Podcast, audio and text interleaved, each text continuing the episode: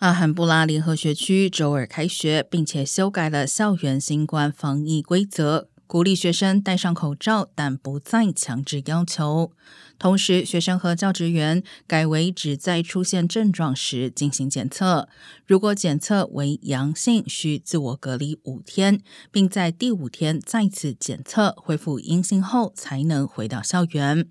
不过，社区表示，由于今年没有获得检测经费，目前试剂盒只能维持大约四周左右使用时间。呼吁家长透过联邦政府网站领取之前发放的四轮免费检测。